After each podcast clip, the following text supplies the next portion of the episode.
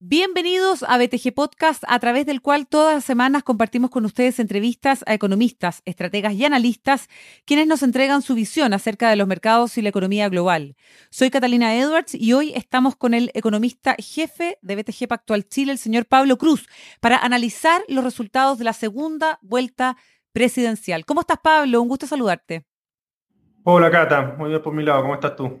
Muy bien, bueno, muy eh, pendiente de lo que ha pasado hoy día en el mercado, ¿no es cierto? Que tenía relativamente internalizado el resultado que tuvimos eh, ayer, pero no la distancia con la cual se impone el candidato Gabriel Boric, que se convierte en el presidente electo con el 55,87% de los votos. ¿Cuál es la lectura que se hacen de estos resultados, Pablo? Sí, tal como dice, eh, el resultado en cuanto a quién iba a ganar la elección estaba medianamente internalizado en el mercado. Ya habíamos visto una depreciación del tipo de cambio hacia niveles en torno a los 850 eh, pesos durante la semana eh, pasada, una caída en bolsa también, eh, porque está en línea con lo que mostraba la mayoría de las encuestas disponibles. Así que no hay sorpresa por ese lado. Pero la sorpresa viene por la contundencia del resultado, 55,9% para Gabriel Boric versus un 44,1% para Cast es una diferencia de, eh, muy grande que, que, la verdad no, no se le esperaba prácticamente a nadie. Y estos 4.6 millones casi de votos, que son los históricamente más altos que haya eh, alcanzado un, ganador de la presidencia, le deberían dar un piso en el, en el corto plazo a Boric para, para, implementar su programa. Así como también, y es importante recalcar, la alta participación que, que, hubo en esta elección, 8.4 millones de, de electores, que también lo validen, o sea, no, no, no, hay ninguna discusión respecto a la legitimidad que va a tener el, gobierno de Boric. Exactamente, eso es una certeza, por lo menos para el mercado, que es algo muy preciado en estos días. Ahora, Pablo, ¿qué esperar hacia adelante? con estos resultados, con los meses que vienen además para preparar eh, el gabinete y al nuevo gobierno que va a asumir el 11 de marzo? Sí, yo, yo distinguiría en el, en, el, corto y en el mediano plazo. Y en el corto plazo aquí estamos hablando probablemente de los primeros seis a nueve meses de gobierno, eh, donde, como decía al principio, la alta votación que tuvo y el margen de diferencia deberían darle algún impulso en el Parlamento para aprobar alguna reforma.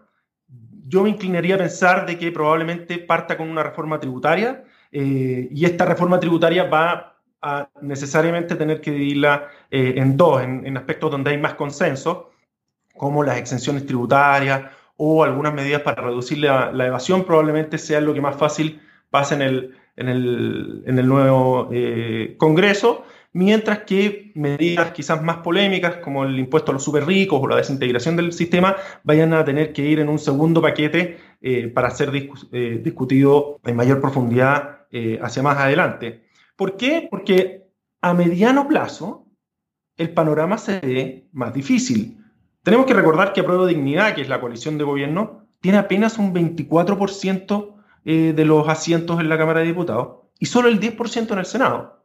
Por lo tanto, pasar cualquier reforma va a ser muy complicado. Incluso si, si el, el gobierno es capaz de sumar a toda la centroizquierda, desde, digamos, desde la democracia cristiana hacia la izquierda, va a tener apenas una leve mayoría en la Cámara de Diputados y un empate en el Senado. Y además, tenemos que considerar de que a Prueba Dignidad y el Frente Amplio en particular fueron muy intensivos en el uso de acusaciones constitucionales durante el gobierno de Piñera, por lo que podría venir una vuelta de mano política que si bien sería dañina para la institucionalidad, yo creo que limita aún más el margen de maniobra del gobierno. Eh, leí en redes sociales, por ejemplo, eh, que, una forma de, presionar, digamos, para, para, alcanzar mayores apoyos en el, en el, Congreso sería presionar en la calle. Pero frente a cualquier problema que vaya a haber eh, en, en, las calles, podrían caer acusaciones constitucionales, eh, por lo que no sería una buena estrategia y limitaría, digamos, las estrategias que vaya a tener. Eso nos hace esperar que las posibles reformas que, que vayan a haber, bueno, sean muy consensuadas si hubiese que jugarse por una reforma, aparte de la, tributaria, que vaya a poder ver la luz, yo esperaría ver algo respecto de, la reforma de pensiones, que me parece que es lo más urgente, pero va a tener que ser muy consensuada.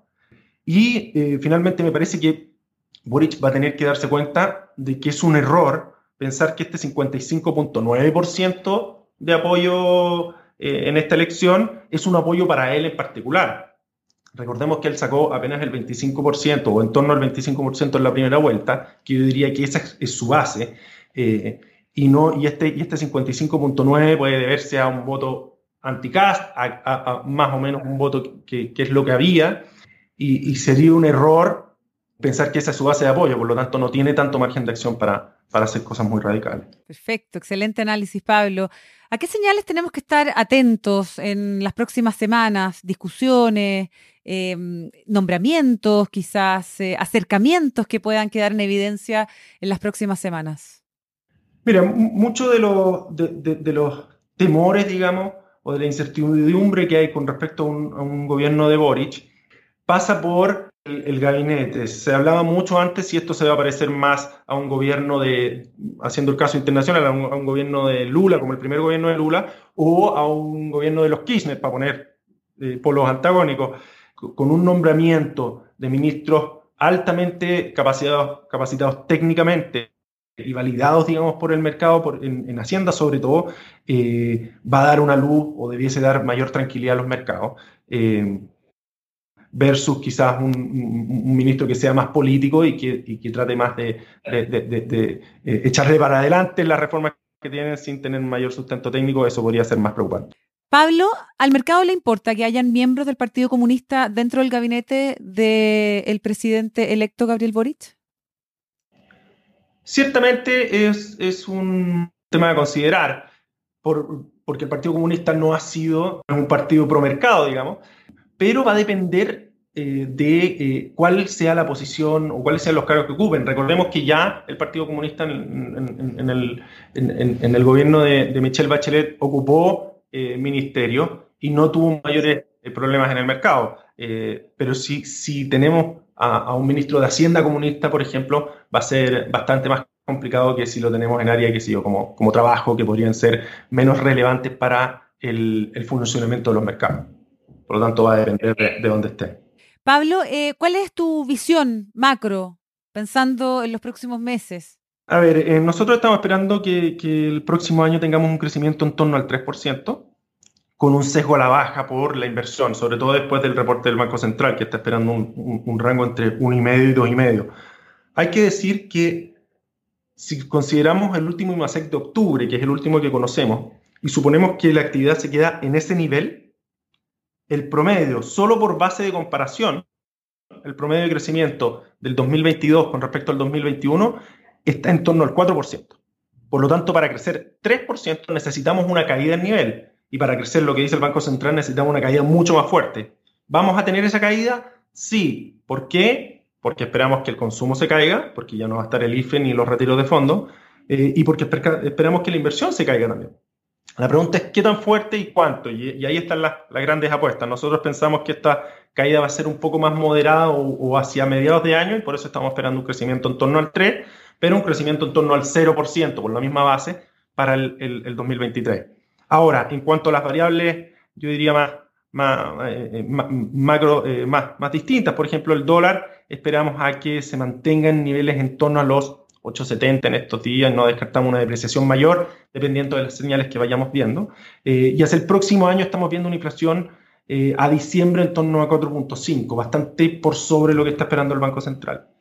Bien, Pablo Cruz, muy interesante. Vamos a estar siguiendo atentamente, por supuesto, la reacción del mercado a este resultado electoral y por de pronto también a los elementos que tú mencionas, ¿no es cierto? Los nombramientos, las señales que dé el próximo presidente de nuestro país. Que tengas una excelente jornada y te agradecemos una vez más que hayas estado en BTG Podcast.